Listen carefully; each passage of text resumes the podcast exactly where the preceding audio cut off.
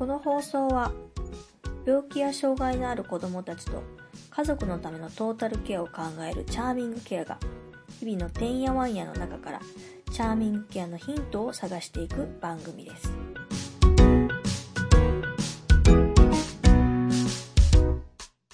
はい、えーっと、始まりました。えー今日も、えーチャーミングケアのてんやわんや。えー先週に引き続きですね、弁護士の、えー、小賀玲子さんにお越しいただいてます。えー先週はですね、えー割とこう、障害のある子供とか、病気のある子供さんの、その、まあ、離婚したらどうだいとか、別れちゃったら大変だよね、とかっていう話をこう、いろいろさせていただいたところなんですけど、えーその中で、えーっと、最後の方ですね、共同親権っていうそのちょっとキーワードが出てきて、ちょっと私もちょっとあの、お勉強不足というか、なかなかちょっとそんなあんまこう触れてこないところなので、あの、詳しく今日は伺っていきたいなと思っております。あの、小賀さんよろしくお願いします。はい。またよろしくお願いします。ろしくお願いします。はい。先週に引き続きですね、その、共同親権というところですよね。なんかこう、すごく全部漢字なので、そもそもそれ何なんだいっていうところもあるし、やっぱりきっと、あの、馴染みがないというか、あの、なんだろう、あの、ん私の離婚経験がないからわからないんだけど、離婚届のとこに親権取るとか取らないとかってよくドラマとかであるじゃない、その、その話ですよね、きっとね。と関連するそうですよね。ですよね。うんうんうん。そもそもその共同親権とは何ぞやっていうところをちょっとまずお話しいただいて、何がはい。何がそもそもじゃあ課題なんだいっていうところはちょっとあのお聞きあのできればなと思ったりするんですけど。はい。はい。と、この子育て当事者の方々が聞いてくれてると思うんですけど、うんうん、皆さん子育てするにあたって自分が親権者かどうかとか、うん自分ともう一人親がいる、その相手も親権があるとか、そんなの意識することってほとんどないと思うんですけど、うん。大体、まあ、基本的にはご夫婦結婚している状態だと、共同親権なんですよね、これは。そんな意識しないと思うんですけど、いざ離婚をしようという時に、お子さんが未成年者だと、親権者を父か母父か母かどちらか一人に決めてくださいね。うん決めないと離婚できませんよっていう仕組みが今の日本。うんそれを単独親権制と呼びますけど、だから逆に揉めますよね。うん子供を両方大切に思ったら自分も親として関わり続けたいって思ったらもう奪い合いになっちゃう。よくね、ドラマとかでもありますもんね。なんかこうね、そういう、どっちが親権者なんだいみたいな話でね。なんかこう、あの、今ちょっと、あの、小川さんともお話してたんだけど、ねその言葉のくくりで言うと、なんとなく難しい気がするんだけども、あの、そもそものその意識だよねっていう話をね、今していて、子育てをそのするっていう意識が、お母さんのものっていう考え方であったりだとか、うん誰かのものっていう考え方がそもそもなんか変なんだって、みんなで、そう、ですよね。る。みんなでこうそう子育てをしとるぞっていう考え方をしないと、なんか最終的に子供がこう、なんかこう、ちょっとしんどくなっちゃうっていうか、あの、そう。そういうことですよね、要するにね。離婚をするときに一人に決める、それが揉めないためにうん。母親が子育てするもんじゃないっていうのがなんかうん。別に単独親権制ってそういう意味ではないんですけど、うんうん。あの、通じるものがあってうんうんで、世界の制度と比較したら、そんなことやってるのは本当に稀だと。うんうんうんうん。この前、政府が24カ国海外の調査した結果、うん。22カ国はうん。離婚をしても、うん。パパもママもうん。親であることは変わりないよ。うん。共同親権が結婚してる時と同じように続く。まあ、うん同じと言っても、まあ、り別居する以上、そこはいろいろ別うんうん。サポートあるんですけど、うん。決めなくていいと。うん。というふうになると、あの、お互い対等に親としてうんうん。ならば、うん。まあ関わりもあるし、費用の負担もするよ。逆に親なのになぜ養育費払わないんだっていううんうんうん許さないぞと厳しく強制執行の仕組みも整っているのが海外。うんうん。それが日本にはないがために、うん。養育費のね、未払い問題ってすごい話題になったりしますので、これって日本だけなんですか？こんなにこう、み養養育費の未払いがなんか多いっていうのって。日本、うん、やっぱり単独親権制とつながるんじゃないのかなと。ああの、どっちかの家に、パパかママかに帰属しさえすればよしとするので、うんうん、うん。なんだろう、逃げ毒を許すというか、うん。それ辛いですよね。そこに、その、払え、払えるのに払わないっていうケースだけじゃなくて、うん。まあ、別れたらもうそれっきり、うん。新しい家族をそれぞれ持ちました。もう別の家族なんで、うんうんうん。もうお金は新しい家族のために優先で、養育費って言われましても。払えません。まあ、せめてお小遣い程度は、みたいな。うんうん。まあ、み養育費未払い問題の実像はそこにありますよね。うん、そりゃそうですよね。払、払われる側もそうだけど、払う側もきっとそうですよね。なんかこう、会えな、会えないとか、なんかこう、実際その子供の成長が見れないのに、なんかこう、ね、銀行みたいな感じになりますもんね、なんかね。そう、それって何なのってな。お金だけだからーって振り込んじゃうみたいなね。なんか、それなんか、なんか嫌だなって感じはなんとなくしますよね。そんな、払う側に女性がなるって、ちょっと、なんかどちらかというとレアな気がするので、ちょっとなんともだけど、でももし自分がその立場になったら、まあその、うん払わなくなってしまう理由もなんとなくわからんでもないですよね。そういう制度のもとであればね。そうなんですよね。んその、会えなくなるっていうのもうん。してて、まあ、共同親権っていう制度に変えてる世界で言えば、離婚しても週末はパパの家、うんまあ、基本はママの家に暮らして学校に通うけど、うん。週末にな連泊するとか、うん。うん。まあ、うまくやってるところはもう半分半分交代で、うん、どっちの家からも学校に通って、今日帰る家家はママだけど、明日はパパみたいな、まあ、うんいろんなあり方がある。うん。で、どっちの親とも関われるっていうのを、まあ、社会がサポートしてるんですけど、うん。日本はそういう、パパかママかっていう奪い合いをさせられると、もう対立が激しくって、うん。なんとかどっちかに決めた後も、なんだろうね、何年も傷を残すというか、子供さんも、ね、うんあの辛い思いの中で、うん。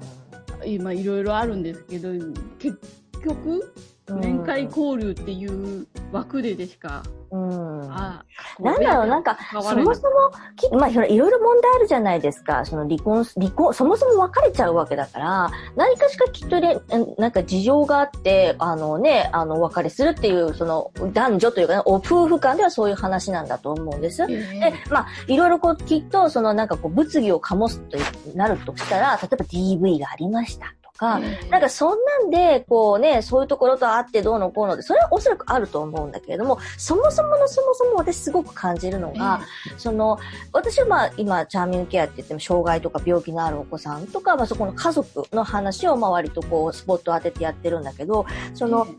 いわゆるその、病気とか障害のある子供さんって、いわゆるどちらかというとこう、弱者に当たるじゃないですか。はいでそこをやっぱり中心に考えないと、やっぱいかんよなと思いますよね。その、いくらこう憎しみあったとか、なんとかっていうその大人の事情があれど、やっぱりその子供の部分を中心に考える。それはきっとその結婚してる時からちょっと考えないと、で、その、そこのベースがやっぱりちょっと整ってない気がしますよね。まあ、それに加単えて、ね、ええええマンパワー的に、うん。一人親より、親は二人いるんだから、お金の負担も、うん。その実動面も、うん。子供に時間をかけるっていうのを、うん二人の親がフルに関わった方が絶対、単純に子供に利益だよねっていう、シンプルな発想で、うん。実は子供の権利条約っていうのが、まあ、世界の国々が批准して、日本も批准してるんですけど、うん。まあそこの理念にのっとって、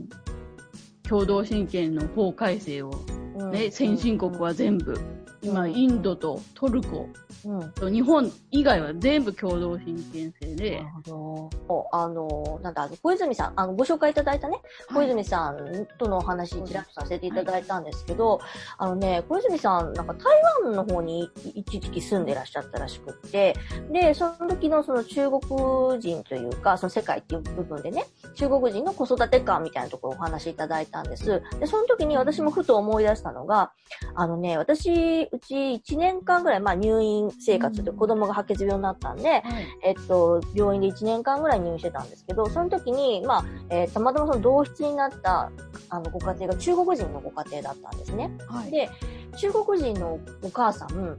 ほとんど、えっと、付き添いしなかったんですよ。で、はじめ、そのほとんど中国人、中国語しか喋られないので、その内情が全然わからないから、なんであそこは、そのお母さんが来ないんだと、ずーっとおばあちゃんが泊まってるんですよね。うんで夜になったら、えっ、と、お父さんがやってきて、お父さんとおばあちゃんが大体二人体制なんですね。まあなんだったらずっとジョージおばあちゃんみたいな感じで、なんかもう子育てにお母さんのがほとんどいないんじゃないかみたいな、こう、旗から見てると、あの、日本人の私たちからするとすごく変なこう構図に見えるんです。うんだけど、よくよくこう、そこのかご家庭だとか、あとは中国に住んでたおらおられた方のお話をたまたまいらっしゃって、たまたまその同室にいらっしゃったんですけど、話を聞いてみたら、中国の中華圏の方って、なんか家族で子育てをすると。その、かあの子育て自体が、そのお母さんだけのものじゃなくて、そのそもそもなんだったら働ける人間は働きに行きなさい。うんうん。で、あの、子育てなんだったら、そのおじいちゃんの子おばあちゃんも、もう、その働きをちょっと引退じゃないですけど、そんなに積極的に働いてない人がすればいいんだから、あの、働きに行けるうちはみんな行きなさいっていう考え方だから、もう基本的におじいちゃんとかおばあちゃんが、手の空いてる人が、その子供の面倒を見る。それは病気とか障害とか関係なくて、そもそもの子育ての感覚だっていうところが、私も分かって、あのーその時にその小泉さんにも、お聞き、まあ、確認のために聞いてみたら、やっぱそうだ。中華圏はそういう考え方でやってるから、うん小泉さんもね、働いてらっしゃったりするから、なんかこう、昼間にベビーカーとかお母さんがビーって弾いてたりすると、あんたはシッターさんかいみたいなことを言われたんですあーうん うん。まあ、あアジア全体にもう、みんなで大人、そうそう、そう。たくさんの手でうん、子供を大切に育てようみたいなそうですよね。もともとあると思うし、日本も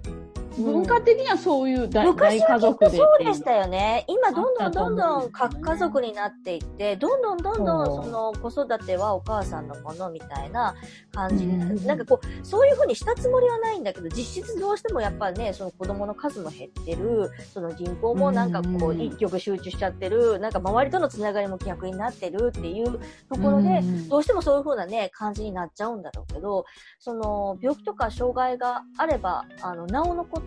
やっぱりその、世話をする大人の母数が絶対多い方に越したことはないというか、それはそうですよ間違ね。いない話そうだって、ね引きこもごもあるにせよほ、んと、ほんとそうです。大変なんだから、うん、うんみんな、でね、できることを分担できたら、それはいいんだけど、うん、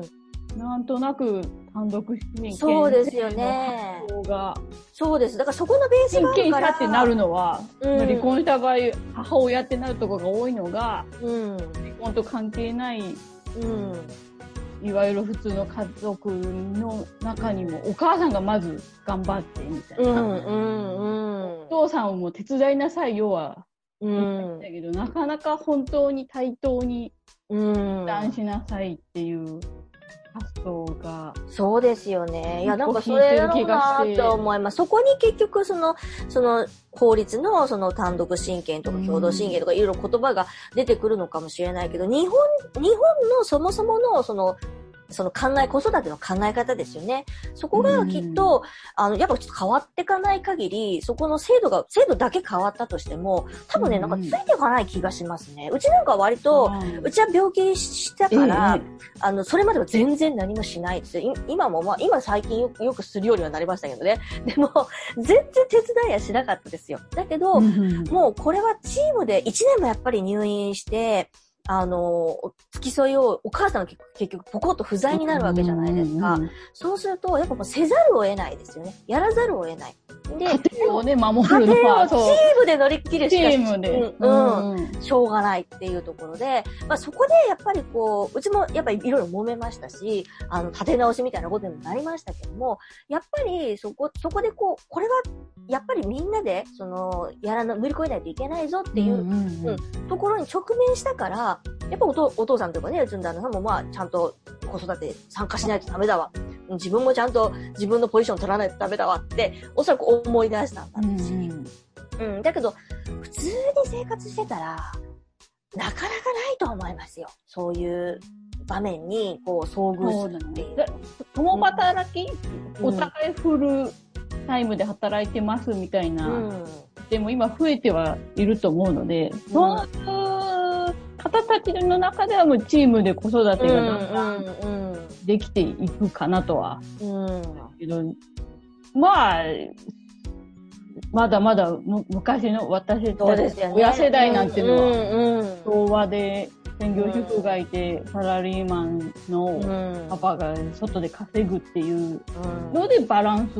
そういうチームだったので、役割分業がうん徹底してたというか、うんそういうモデルについな、なぞらえて、普通じゃないみたいなのでやっちゃうと、今度は経済格差がね、不そうですね。うん。か一回ハマっちゃうと抜け出せなくなって、うん。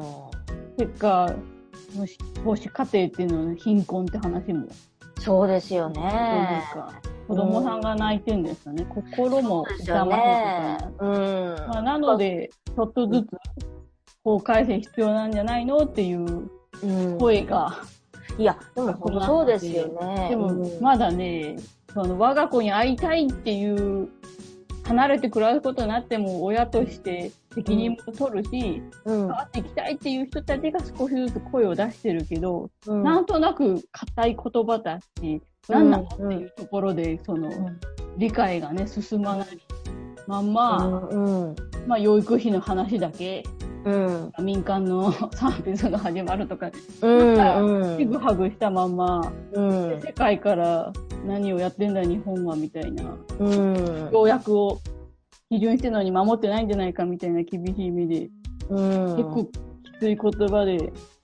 批判されてましたね。うん北朝鮮の拉致問題っていうのを日本として解決してほしいと世界にも協力してもらいたいってうん多分被害者として訴えてると思いますけど、世界から見たら日本こそ拉致国家じゃないかって。あそうなんだ。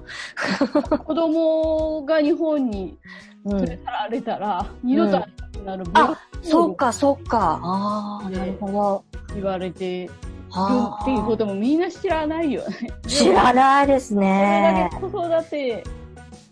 うんなんだろう、目の前のことが大変で、うん。いっぱいいっぱいなのもとてもわかるんですよね。ママたちが悲鳴を浴びる、うん悲鳴を、本当、悲鳴を出したくなるぐらいに、きついんだってもう余裕がないっていうのもよくわかるうんけど、だから、面会交流に協力しろとか、そんな余裕もないよみたいなのもよくわかるけど、うん。そう苦しめられてるのって実はもうそのそもそもの制度なんじゃないの。なるほどもな。う頼っていいんだよと。元夫に、はい。え子育ての手になるならば、うん。おなんでお金だけでいいよって済むのかなお金だけじゃ済まなくない？子育てって。すまないですよ、そんなもん。絶対すまない。いや、根本的にすごいそもそも論だけど、あのね、あの、離婚するぐらいだったら、一回ちゃんと子育てやってからにしようってすごい思いますね。うんガチで一回やってから、体験してから、あの、別れるんだったら別れるとか、そういうのしてごらんってすごい。うち3人子供いてますんで、うんあの、うん、そこ、すごいそう思いますね。まずちょっとそれぞれと向き合って、それぞれのその好きなこととか嫌いなこととか、もう全部熟知した上で、ね、もしね、なんかこう別々にするのであれば、そうすればもうほら、なんかこう、なんだろう、その後も、あの、別々の生活、別々の道を歩んだとしても、その後も接しやすいじゃないですか。なんかなんとなく、その、なんだろう、わからないまんま、手放してしまったら、それはどっか行ってしまうのは当たり前ですよ。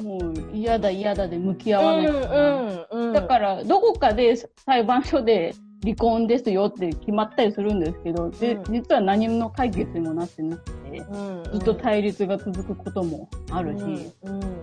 そうすると、子育てがももし失敗になれば全部責任をうん。ね、背負わされるのも単独親権者、うん。逆に辛くないですかっていう。うん。それよりかはお互いに分担して、うんまあ子供の成長でいいろいろあるのかもしれないけど、ん。お互い見てれば、まあ今、うん。そうやってつまずいてる時期だよねってこう理解しながら、うん。別居してるなら別居してるなりに、うん親同士だったり、その周りにいる大人が見守って、うん。子供がね、ま、間違ったところに行かないように、うん。きっとなんかその究極きちんとその部分の話ができれば離婚は減るんでしょうね。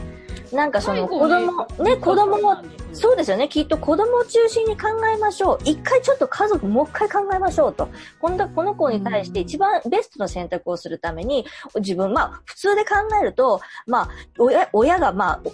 普通大人二人いますよね。うんさらにそこに親がいるわけだから、全部で、えっ、と、6人子供うん大人がいるわけじゃないですか。で、6人の大人にとりあえず一回考えましょうと。で、考えて知恵絞って、じゃあどういう分担でしますかっていう話をしっかりしたら、多分、おやおやおや、これあんまり得策じゃないぞとかうんいろいろ出てくると思うんですよね。冷静にね。冷静に。そうそうだから、世界の共同親権性のある国って、まさにそこ、うん。ここにつながいるために、うん。様々なサポートがあって、クール期間うん。っていうのを、が法定されてたり、うん。あの、養育計画をちちゃんと立てましょうと。うんどんな風に分担するのっていうのは、うんまあ、お金と面会交流だっていう言い方だけじゃなくて、うん。そういう前向きな協議をして、まあ、それでも、うん。もうこれなら離婚だねってとこで、あの、まあそ、そういう関係に夫婦としては卒業することはあるんだけど、うんうん夫婦っていう関係は続くよねっていう、お互い親として尊重し合う。まあちょっと理想的な表現になるけど、まあ、そういうマナーのある言い方をして、うん。なんだろう、お、お、子供にとっちゃ、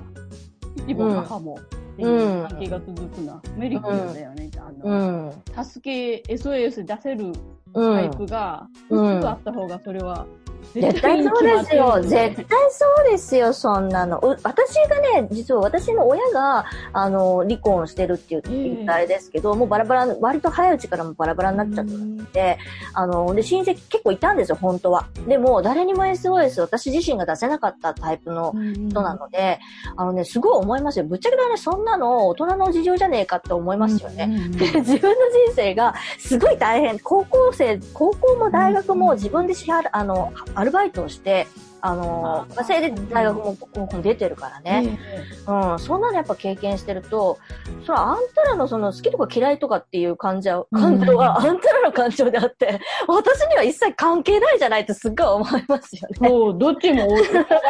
そうそう、もう関係ない、そんな。この立場としてね、責任取ってねって言えればうん。いいけど、やっぱどっちかの家に所属するのかっていう風になると、子供も見るながらにそう思い込んで遠慮して、そうです。だから、ちっちゃいうちはやっぱそうですよね。大人になってやっと、そんなの関係なかったなって今すごい思うけど、うん。そういう子供さんがね、お幼かったり、そういうハイティーみたいな、うん。でももう今、心苦しい思いしてるんじゃないかなと思うんですよね。うん。あると。親親はもう頼ってなんぼだと思うけど、その親を頼れない。取れないんですもん。うん。あの、きつそうに一人親家うん。庭アップアップしてるママにも頼れないし、頼れないです。パパには、は連絡手段ができないし、みたいいな。うん、そうです、そうです。こをどうにかしようよっていうキーワードが実は共同親権だと思うんですけど、うん、うん。まあ言っていいのかな、あの、一方でそういうアップアップしてる一人親家庭をサポートしようっていううん。団体っていうか、ね、うんうんそういうのもあると、うん。そういうビジネスモデルが確立しちゃってると、うん、うん、うん、うん。アップアップしてくれないと、うん。そのビジネスっていらなくなる。まあまあまあね。理想には。そんな支援なくなった方方が、うん。ママたちは楽なんだけど、うん。まあ、いやでもそんなね、多分ね、なくならないと思いますよ、これ。だって、なんだろう、まあ日本人、日本人の、その、きっと、特性というか、なんかこう、耐え難きを耐えじゃないですけど、忍び難きを忍びみたいな、なんかそういうベースがあるじゃないですか。だから、なんとなくね、その、私母親になってみて思いますけど、なんとなく母親が自分で自分でこう呪いをかけてるじゃないですか。私がやらなきゃみたいな、ね、なんかそういうとこがあって、もしそういう制度があできたとしてもね、その共同親権でうん。うんぬんかんぬんってなったとしても、まだしばらくね、うん呪いだと思います。呪いから解放解放されない、呪縛が解けないと思じ呪縛を解く仕事は、う。うん。かなと思って、弁護士としては、うん。取り組んでいきたいと思ってますよね。頼っていいんだよっていそう、いや、本当そうだと思う。頼れるもの全部使って、そうだと思います、本当キャに。リアっていうのは、うん子育て費用だけじゃなくて、自分の老後のことも自分で用意しなきゃいけないっていうのが、うん離婚してね、自立するってことだから、うん。いや、でも本当そう思います。含め、あのー実は正しく知れば共同親権っていうのがママを楽にするとは私は確信しております。だし、子供も楽、楽というか、子供もそうしてほしいとこありますよ。私どっちかってそのね、自分はまだその、まだったらそのあれだけど、離婚してるわけじゃないからあれだけど、自分の親がね、そうだったから、うんで、割と苦労しましたね。ええ中学ぐらい子供の立場でねそうそう。で、言えないしね、その大人の事情に介入していかないし、やっぱり、うんその、こうしてくれ、ああしてくれなんて言えないし、でも、未来の選択肢、自分のその大学に行くだとか、働くだとかっていうところの選択肢は確実にね、あの、少なくなりました。その、親が、うんその、片親になったっていうところで、あの、うんうちの母親は、わ父親だけしか働いてない家庭だったので、母親はそんな、まあ、いわゆるその貧困に近い層ああはい、苦労なっちゃいますよね。うん。であれば、もしそういういろんなものを知っていて、母親があまりそう知らない人だったからね。いろんなツールを知っていて、いろんなことを知っていれば、もしかしたら私の人生は違ったかもしれないって今すごい思いますね。うんうん。だから本当次世代の子供たちのためにと思って、うん、共同親権絡みのうん。あの手この手発信してるんですよ。うんだからまずし、そういうそうそうして手段があるんだよっていうことはやっぱ知っとくべきですよ。それを使う使わないとか、その、なんだろうね、その、そこにたどり着く使わないはまだ別として、やっぱ知っておくっていうのはすごく大きいなと思います。うん、私あの、あれですね、はい AD、ADR なんかも、全然その、うん、きっかけがなかったらおそらく知らなかったし、あのそうですね。そう、ADR の活用が、うん、共同親権が今、うん、法制度としてないうん。日本ですけど、うんそれでも役に立つんじゃないかなと。うん、うん、共同養育ってなんか呼び方うん。がまた別にあるんですけど、うん。まあ、どっちにしろ、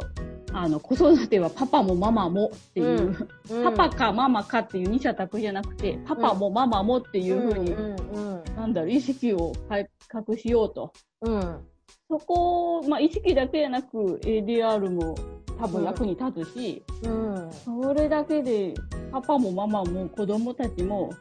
楽になって、絶対そうです笑顔もよ。増えていくんじゃないの？とは、うん僕は思ってます。そうです、そうです。知ってもらいたいなっていうので、うんみたいな機会は本当にありがたいです。いやいや、本当に私も、あの、いろいろ、あの、勉強になりました。ありがとうございます。あ離の、婚とね、無縁な人からしておいてもらって、でも、うんまあ増えてるから、うん自分には関係なくても身近な誰かがいや、でもね、あの、直面するし。こんなん言ったら私あんまり良くないのかもしれないけど、チャーミングケアってその病気とか障害のね、あああるお子さんを抱えてらっしゃるところって、うんうん多分ね、1日に1回ぐらい絶対思いますよ。もう離婚したいとか、もうやめたいとか。まあ、みんなね、よぎりはするよ。でも、そんなもん、そんなね、絶対大変だと思いますもん。それが、やっぱりそれが一人の仕事だってなってきちゃうと、絶対よぎると思いますよ。だけど、うんそれをやっぱりこう、ストッパーかけてるのは、やっぱりお母さんの思いであったりだとか、うん子供を思う思いであったりだとか、そういうとこだと思いますけど、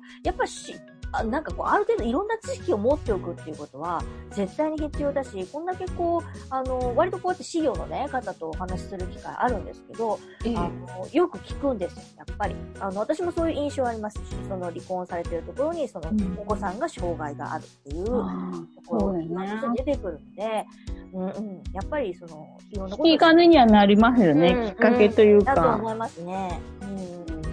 大変だもの、きっと、もうそこは。うん。うん。で、大変ねでパニックになって、うんもう離婚した方がいいんじゃないかとか、絶対、うん。そのまま突っ走った方がもっと苦労するから、うん。養育費は回収できるかもしれないけど、それじゃ絶対進まなかったりするし、うん。そうですね。冷静に使えるものはうん買おうという知識としていや、でも、こういう、あの、弁護士さんだとか、その、事業の方がいらっしゃるっていうのは、おそらくすごく、これ聞いてらっしゃる方には、すごく、あの、心強いと思いますので、また、ぜひとも、うんあの、ええなんだろう、情報がアップデートされた際には、ぜひまた、またご出演していただけるとすごくありがたいです。はい。お届けできるよう。はい、どうも、今日はどうもありがとうございました。はい、またどうもはいありがとうございます。